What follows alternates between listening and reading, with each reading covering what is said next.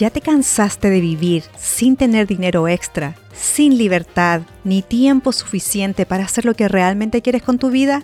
Has llegado al lugar apropiado. De Peso a Peso es el podcast sobre finanzas personales para los latinos que quieren un cambio en su vida financiera. Soy Lorena Muñoz, mamá, esposa, ingeniero comercial e inversionista en bienes raíces y me apasionan las finanzas personales. Juntos iremos aprendiendo las distintas tácticas para alcanzar la independencia financiera desde el punto de vista hispano. ¿Te atreves a intentarlo? Vamos, que yo te ayudo.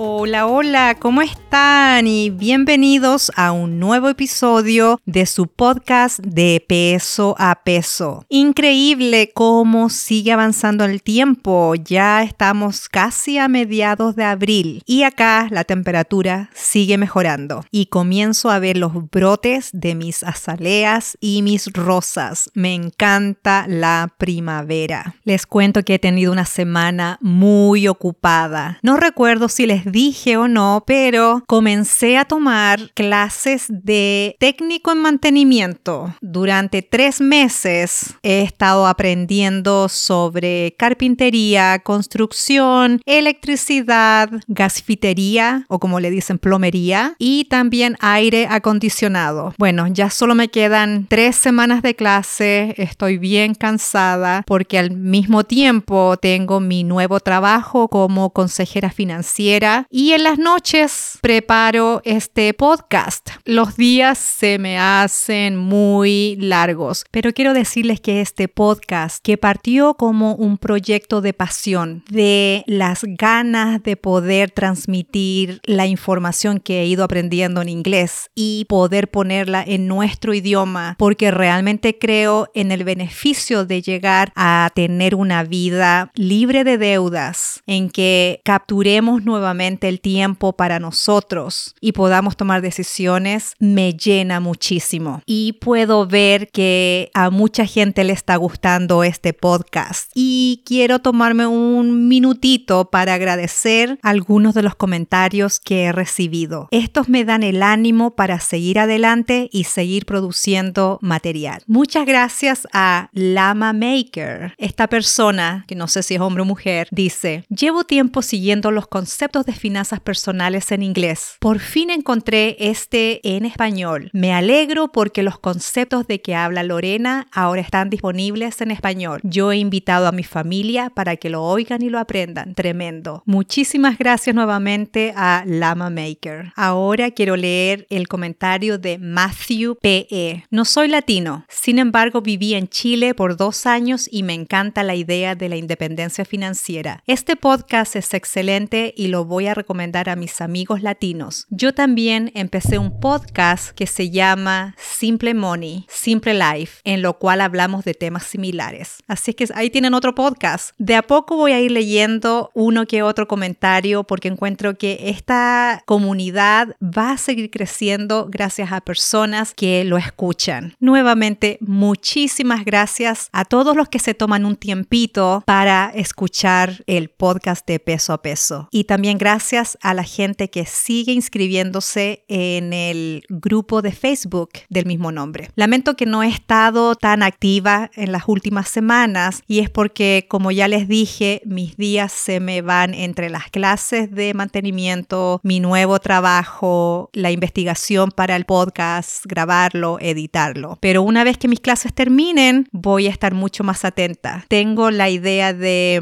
mm, sacar el website, que lo tengo en pendiente comenzar a preparar clases y presentaciones. Así es que estaré un poco lenta en estos momentos, pero se vienen muchas cosas, tengo muchas ideas para, para salir adelante. Bueno, y con todo esto es hora de que empecemos el tema de hoy. En las últimas semanas nos hemos enfocado en disminuir los gastos más grandes que conforman nuestro presupuesto, la casa, el vehículo y la comida. Hoy hablaremos más de otro tipo de cuentas que podemos disminuir para poder ahorrar un poco más. Nos enfocaremos en la cuenta del cable, la cuenta del teléfono celular, la cuenta del agua y la cuenta de la luz. Así es que ataquemos este tema. ¿Cuántos de ustedes todavía tienen o todavía pagan por el cable? A mí me costó convencer a mi esposo de que no lo necesitábamos. Los dos trabajando en forma full time, veíamos una hora de televisión en la noche, estábamos pagando como 160 dólares al mes por cables, sin incluir el, el internet. Estábamos pagando por canales que ni siquiera veíamos y no necesitábamos. Y ahora con tanto servicio que ofrece programación más a la carta, no era necesario tener el cable. Entonces nos quedamos con Netflix y con Amazon Prime porque tiene el sistema de que uno compra cosas más económicas y al mismo tiempo puede ver un montón de programas. Esto nos ahorró bastante dinero.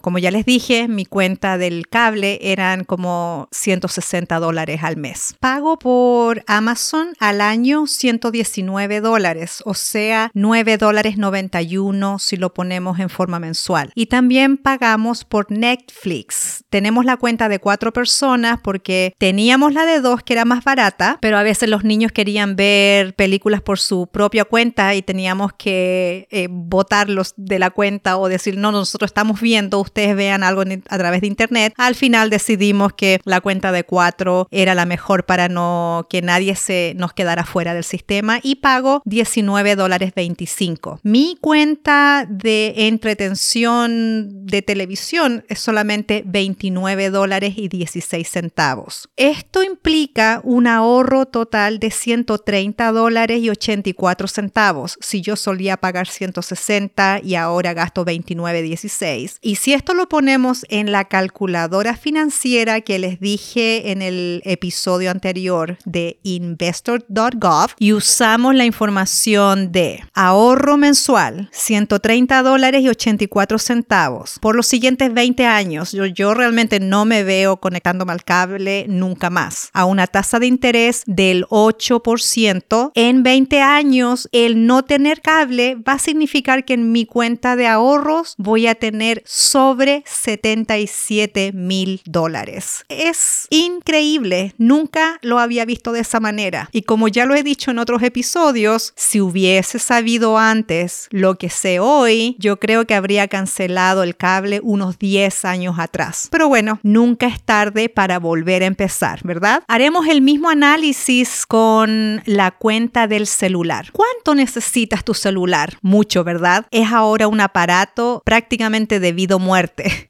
Si salgo de la casa, yo reviso mi cartera, tengo las llaves, tengo la billetera, tengo mi celular. Si no tengo esas tres cosas, no salgo de la casa. O si salí sin una, me tengo que devolver. Estamos todos en una nueva era. Nuestro celular es muy importante, pero debemos gastar 150, 180 dólares en la cuenta de telefonía celular. Yo les digo que no es necesario. En muchos lugares hay wifi gratuitos, entonces uno no necesita realmente el plan ilimitado. Yo tenía la cuenta del celular para nosotros cuatro, como ya tengo dos adolescentes, tienen su propio celular y pagábamos también, creo que cuando cortamos la cuenta parece que habíamos llegado a eso de los 170, 180 dólares, si mal no me equivoco, pero algo así. Y cuando escuché de estos planes de telefonía alternativa que realmente usan las mismas redes las compañías grandes y uno termina pagando la mitad del precio. Yo puse a mis hijos en el plan de Mint Mobile. Ellos parten eh, con planes desde los 15 dólares al mes por 8 megas y como les dije a mis hijos, ellos decían, no, pero yo quiero un plan ilimitado. Y ¿plan ilimitado para qué? Pasas acá en la casa, tienes wifi y si estás en la calle estás solamente viendo videos, no es necesario que lo tengas. Y yo les dije, yo pago el teléfono, entonces esto es lo que decido. Eh, con Mint, Mint Mobile, partes por 15 dólares al mes, pagas por un plan de tres meses y después de eso ya puedes elegir si sigues pagando cada tres meses o cada un año. Y la forma más barata, em, eh, el plan introductorio se acaba, pero yo pago por ellos 20 dólares al mes, lo pago una vez al año, o sea, 240 dólares por línea. Y para mi esposo y para mí uso Red Pocket. Es otra de las telefónicas alternativas. La cuenta de mi esposo sale 30 dólares al mes y la mía sale 20, o sea, 50 al mes, 25 por cada uno. Pero el beneficio de, esta, de este programa es que las llamadas a líneas de casa de Chile y de otros 112 países son incluidas. O sea, no tengo que pagar por telefónica internacional. Entonces, para mí, pagar estos 5 dólares extra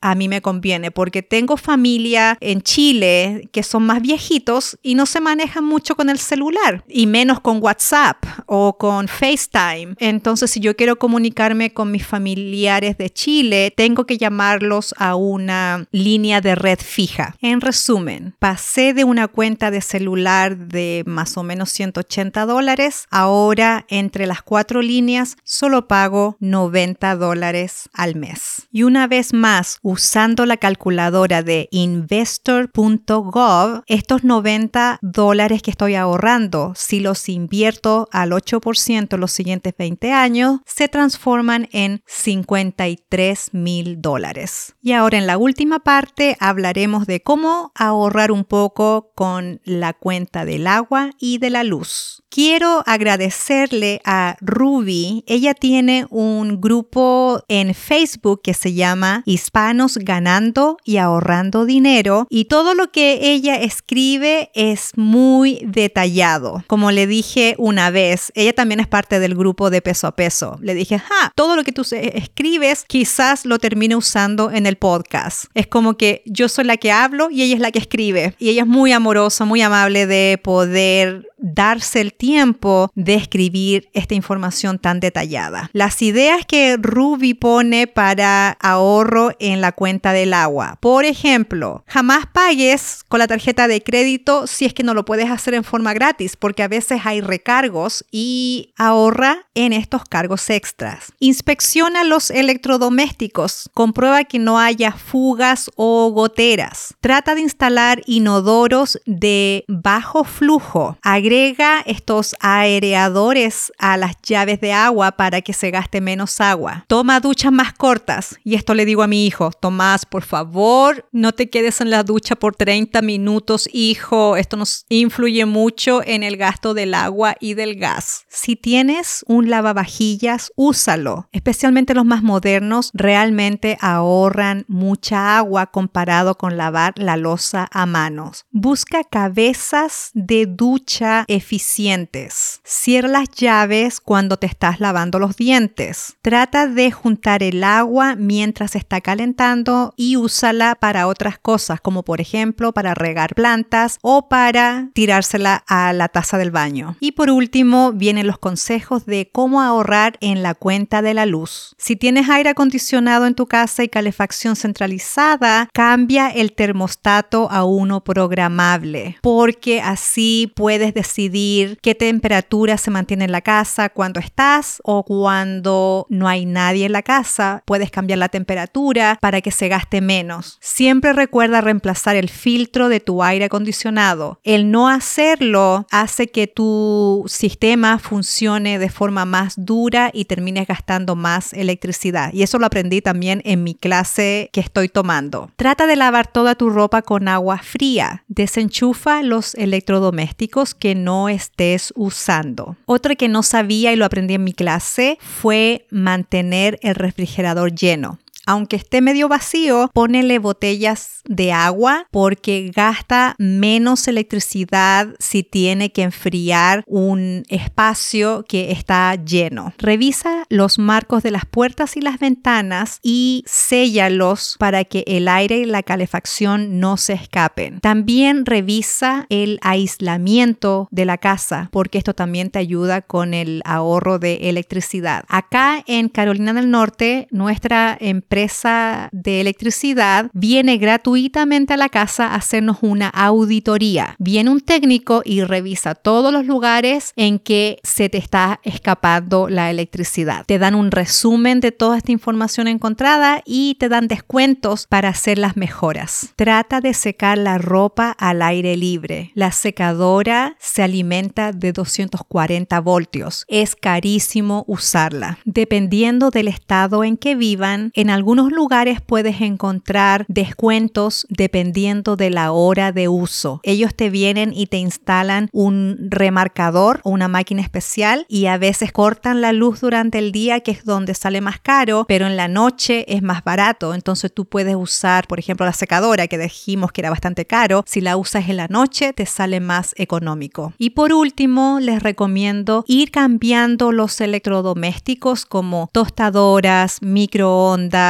refrigeradores, etcétera, por aquellos que tienen un, fíjense en el sello de eficiencia energética. Así están apoyando al medio ambiente y ahorrando. Y recuerden, cada dólar que ahorran es ahorro y es posibilidad de invertirlo. Me imagino que se me quedaron muchas ideas que quizás ustedes usan para ahorrar en agua, electricidad, en el celular, en la cuenta del cable o del entretención de pantalla. Así es que si tienen más ideas, compártanlas con nosotros en el grupo de peso a peso. Bueno, eso es todo por hoy. Muchas gracias por haberme dado nuevamente estos minutos de su tiempo. Espero que tengan una excelente semana, que les vaya muy bien y no olviden que de peso a peso iremos en busca de la independencia financiera.